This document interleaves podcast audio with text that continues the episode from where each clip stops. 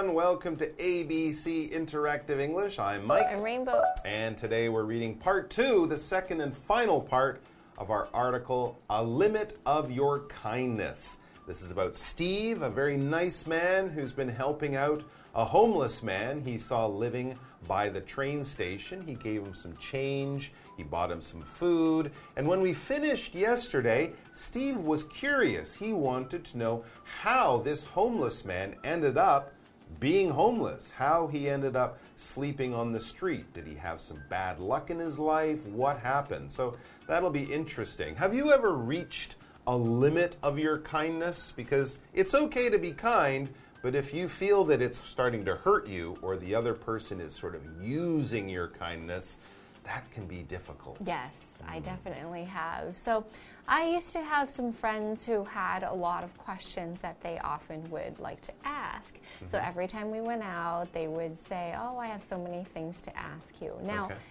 At first, it's okay, yep. right? So, after a long time, you realize that's the only reason they want to talk to you oh. is because they have something to ask. But it's not really like you're on the same level where you're sharing mm. something about your life.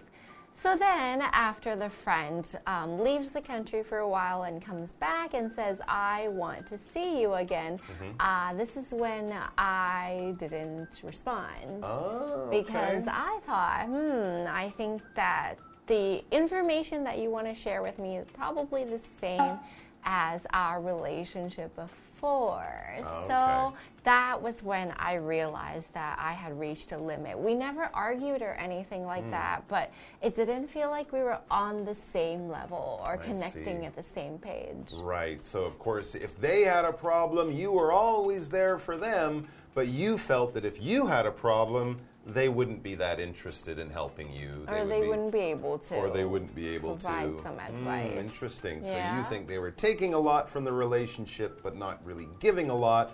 So why continue it? That's an interesting situation, and we're going to have another one in our article. So let's start reading part two of A Limit of Your Kindness.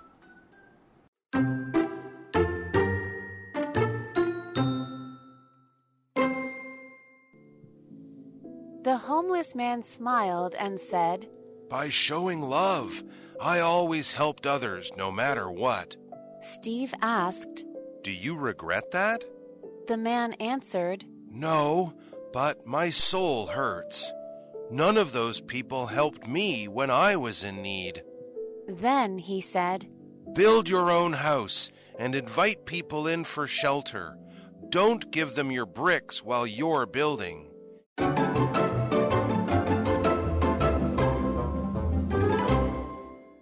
All right, a limit of your kindness, part two. Steve just asked the man, or was curious to know, how the homeless man became homeless, mm. right? So let's read on and see if we can get an answer to that question. And the article for today begins The homeless man smiled and said, By showing love, I always helped others no matter what. Wow, that's an interesting answer to the question how did you end up homeless? You might think, oh, I lost my job and my wife left me, or, you know, some, some story filled with bad luck and bad events, things like that. But no, the man, the man answers, I became homeless by showing love or by being very, very kind. And he explains, I always helped others no matter what. So he would literally give them the shirt he was wearing if they didn't have a shirt. And of course, if you can do that, that's great. But if you do it so much that it hurts you, that's when you can get in trouble. And I guess that's what happened to this homeless man. He was too kind. Steve asked, Do you regret that? Hmm. The man answered, No, but my soul hurts. Oh, this is very sad. So he did a lot of kind things for other people, and he was happy that he was able to do that. But you know what happens when you don't get something in return? You might think it's okay, but inside your heart, your soul is feeling very sad. Mm, And he probably feels very disappointed that Yeah, the people hurt. he was kind to weren't kind to him. Exactly. So he's filled maybe with some regrets about being so kind. And to regret something means I'm sorry that I did that and I wish I didn't do that. Or I wish that things had gone differently. Regret is a heavy feeling when something you did did not give the same result you thought and you thought I should have done something else. So that's looking back on the past and feeling a sadness because of how things turned out. And regret is something that can follow a person throughout their life for a very long time and keep them in this very heavy and sad place. Yeah, it's almost like you wish you had a time machine and you could go back in time and do things differently. Don't do that or do something else because now it's too late, but you have those feelings. You regret the actions or the mistakes or the things you said, whatever that happened in the past that caused hurt or pain to you or other people. All right, back to the article. The man says, None of those people helped me when I was in need. You see, he was very kind and very generous. He helped everyone around him when they were in need, when they needed things, or when they were in trouble.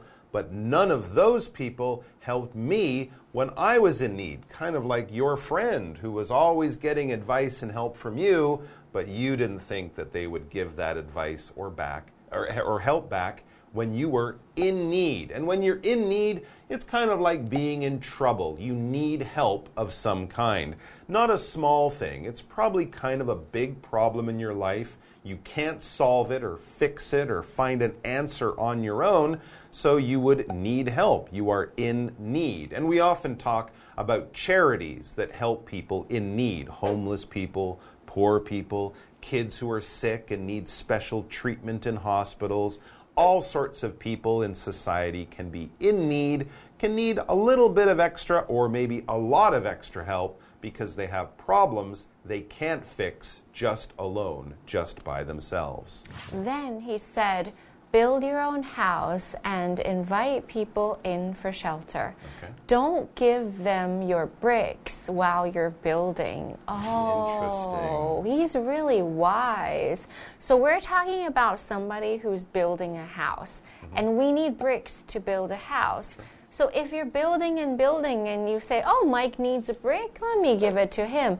I'm not going to have a house after a while if I keep giving my bricks to Mike. So, the important lesson is that I have to actually build a real house first, and then I can invite those people, and then I can help them. I have to have enough. Interesting. So he's using the story of building a house to explain how being too kind can really hurt you in your own life. But yes, using the story of building a house makes it easy to understand. Because, of course, we all understand that building a house is a difficult thing. It takes time and money, and it has to be finished. You don't want to have a house with only three walls or no roof because the rain will come in. When we build something, we're basically making something out of different pieces and different parts. You're not sort of just creating it by magic. You're not cooking it in a kitchen. You're taking pieces of machinery or pieces of material. You're putting them together to create something. We build houses out of bricks and wood and glass and steel. You'd build a computer by getting all the different parts and putting it into a case, making sure it all works. And of course, we can also build something a little bit more fun. You might build a model or build something like that just for your own fun, taking the pieces and sticking them together. But when we're talking about a house, in that case, we are building our shelter. And shelter is a place where you can hide from the cold and the rain. It protects you. So when we think about that, we often think of a place with a roof over your head and a place you can hide when it's cold and raining outside, and a place where you can feel warm and safe. So it's inside of the house that we can find shelter and not outside. So we need a house first before we can get that shelter and that safety.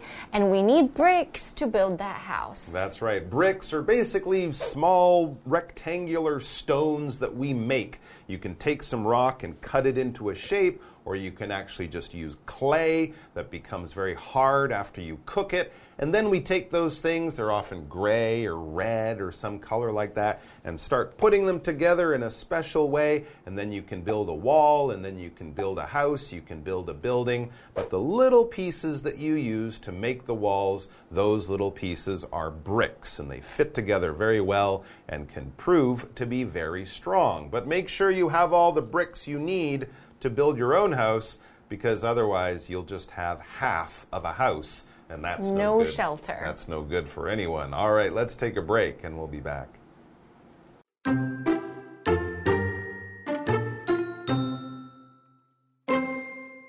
If you do, you'll just have an empty lot and no house.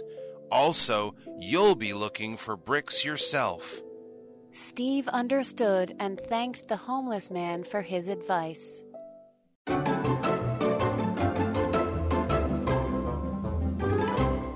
Welcome back. So, we're listening to the homeless man give advice to Steve on how to be kind, but not be too kind so you end up hurting yourself. He's using the story of building a house. It's great to build a house, but make sure that your house is finished before you start giving those bricks that you use to build the house, before you start giving them away. If you give away all the bricks, you'll have half a house, and that won't be good for you.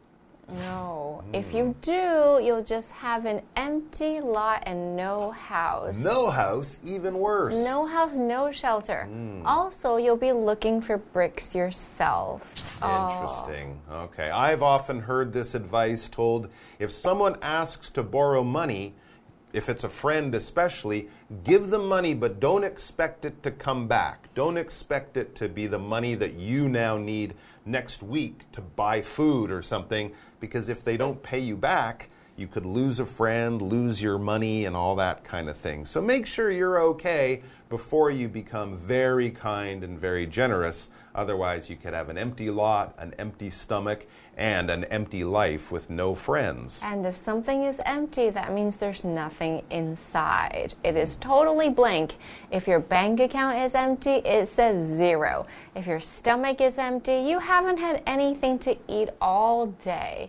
And if your brain is empty, uh oh, like, I forgot everything that I need for today's test. I don't remember anything, and I would be worried about an empty brain if I was a student. But in general, when things are empty, we gotta put things in there for ourselves first. It's mm. not a good place to be in because then you'll be the person who's needing and you won't have enough to give. That's right. And in the story there, the man was talking about an empty lot. Well, when we're building a house or building a building, we need land, right? You can't just build a building in the sky. It needs to be on land. And when we're talking about a piece of land that you can buy and you can sell, you can build on, you can use in different ways, well, an empty piece of land would be a lot. So before you start building, you have to buy the land. Hopefully, there's nothing there. There's nothing to knock down or take away. It's just an empty piece of land that is being bought or sold for buildings or for whatever. We would call that a lot. All right, back to the article. It says Steve understood and thanked the homeless man for his advice. So Steve's listening to this man, his advice. He's learning from his experience and his wisdom. Now Steve understands, and he's going to remember this advice because it's good advice. And advice is what you give to somebody or you get to somebody in need. So it could be how to do something, it could be let me tell you my own experience. And when you get advice from somebody, it's when you need help in your life because you don't know what to do. And somebody gives you a piece of advice, that means they say something to you that really helps you out. Advice is important in life because we often need to hear somebody else talk about it to have another perspective.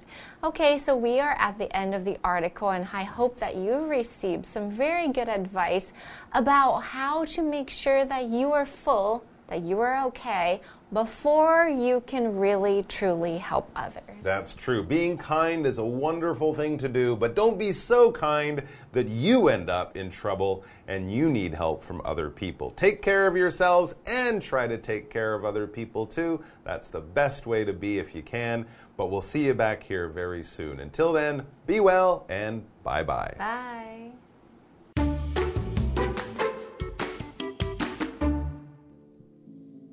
The homeless man smiled and said, By showing love, I always helped others no matter what. Steve asked. Do you regret that? The man answered, No, but my soul hurts. None of those people helped me when I was in need. Then he said, Build your own house and invite people in for shelter. Don't give them your bricks while you're building. If you do, you'll just have an empty lot and no house. Also, you'll be looking for bricks yourself. Steve understood and thanked the homeless man for his advice.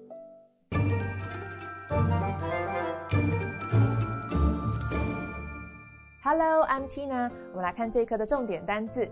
第一个，regret，regret，动词，后悔。Mike regrets not studying harder at school. Mike 后悔在学校时没有更加努力念书。下一个单字，build，build，动词，建造、搭建。它的三态是 build, built, built. Mr. Stone is building his new house by the lake. Stone 先生正在湖边建造他的新房子。下一个单字 brick brick 名词砖块。The house is made of bricks。这间房子是用砖块建造的。最后一个单字 empty empty 形容词空的。It's an empty classroom. There's no one inside. 这是一间空教室，里面没有人。接着我们来看重点文法。第一个 no matter what 不管怎么样，这是一个副词片语，它可以放在句首或者是句尾。我们来看看这个例句：No matter what, I trust you。不管怎么样，我都信任你。下一个文法：none of 加上名词，没有任何什么东西。None 是代名词，表示没有任何人事物的意思。我们来看看这个例句：The teacher was very angry because none of the students did homework。老师非常生气，因为没有任何一位学生有写作业。最后一个文法。invite somebody in，邀请某人进来。invite 指的是邀请。我们来看看这个例句：Ryan opened the door and invited the salesperson in。Ryan 打开门并邀请那位推销员进去。以上就是这一课的重点单词跟文法，我们下一课再见喽，拜拜。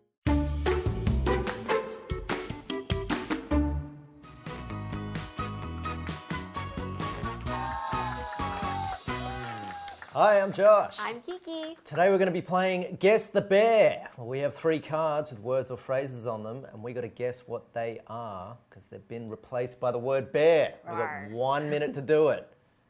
You ready? Okay. All right, start that timer now. Verb, one word. Ancient people used to bear houses out of mud. The city is bearing new apartments in my neighborhood. Construct. Ooh, very close. Build. I think that's right. You got it. You got it. Adjective, one word. My stomach growled because it was bare. The container was bare when I put it in the dishwasher. Empty. Yeah, yeah. And I mean, it also sounds like, because I mean, bare can be empty, but yeah, yeah, empty. Phrase, three words. Bear, bear, bear, I'll be there to support you. He said he would always love her. Bear, bear, bear. I'll always be there to support you. You want to hear it again? Yeah, okay. Phrase, three words. Bear, bear, bear, I will be there to support you. He said he would always love her. Bear, bear, bear. Don't. Uh, don't be.